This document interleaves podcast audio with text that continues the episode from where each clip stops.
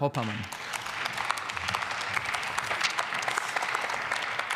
Sehr geehrte Frau Präsidentin, liebe Kolleginnen und Kollegen! Letzte Sitzungswoche zur fast gleichen Uhrzeit haben wir unseren Antrag zum Data Act debattiert. Nun kommen wir zu Data Mining. Es geht erneut um die Frage, wer darf und wer nutzt Daten wofür. Wenn man den 202 Seiten langen Bericht des Büros für Technikfolgenabschätzung liest, an der Stelle bedanke auch ich mich sehr herzlich dafür, wird vor allem eins deutlich. Data Mining, das bietet unglaublich viele Möglichkeiten und muss zugleich deutlich reguliert und geordnet werden. Allein der Umfang des Berichts zeigt schon, dass die Bedeutung und Etablierung des Data Minings in nahezu alle gesellschaftlichen Bereiche reicht. Data Mining, was ist das eigentlich? Mining im originären Sinne bedeutet so etwas wie Schürfen oder Graben. Das Objekt der Begierde, nach dem gegraben wird, ist nichts weniger als der Rohstoff des 21. Jahrhunderts, Daten.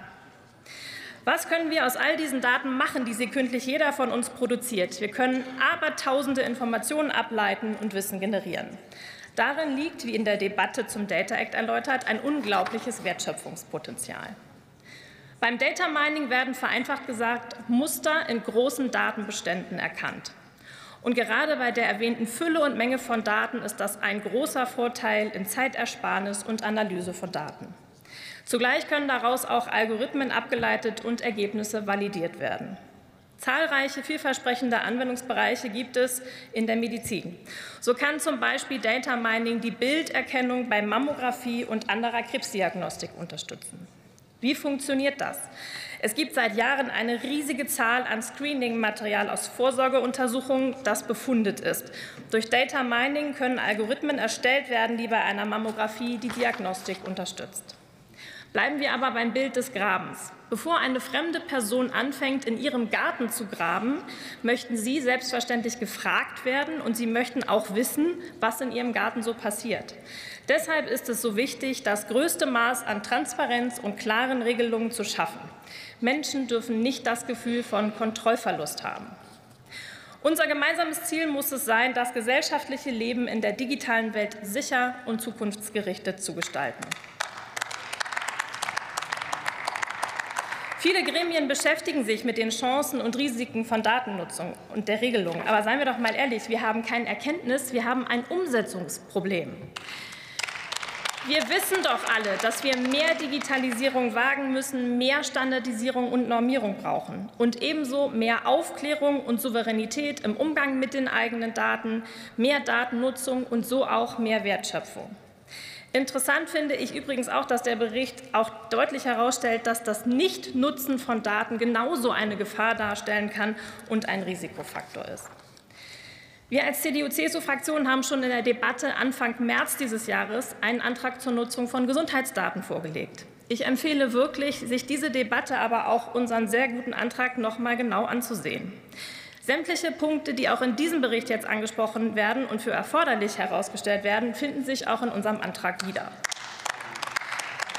Wir brauchen eine breitere, bessere Nutzung von Daten, aber das mit klaren Regeln und Verlässlichkeit. Wir fordern wirklich mit Nachdruck. Erstens, schaffen Sie endlich klare Zuständigkeiten in der Bundesregierung. Ein bisschen Wirtschaftsministerium, ein bisschen Finanzministerium, viel Innenministerium, gar kein Digitalministerium. Diese Atomisierung bremst und behindert die Digitalisierung in Deutschland. Wir verlieren hier wirklich kostbare Zeit.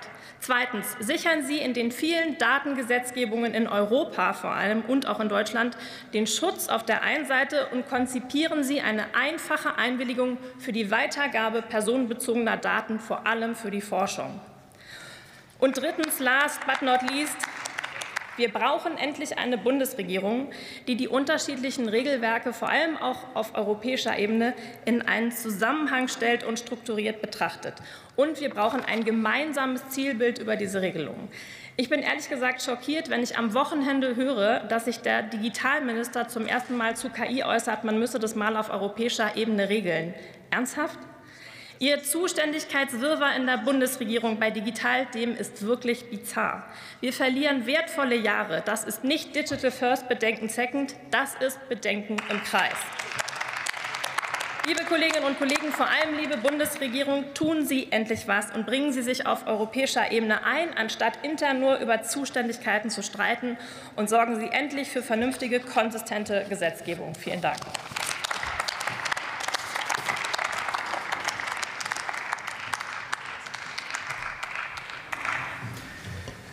Nächste Rednerin für die SPD-Fraktion Anna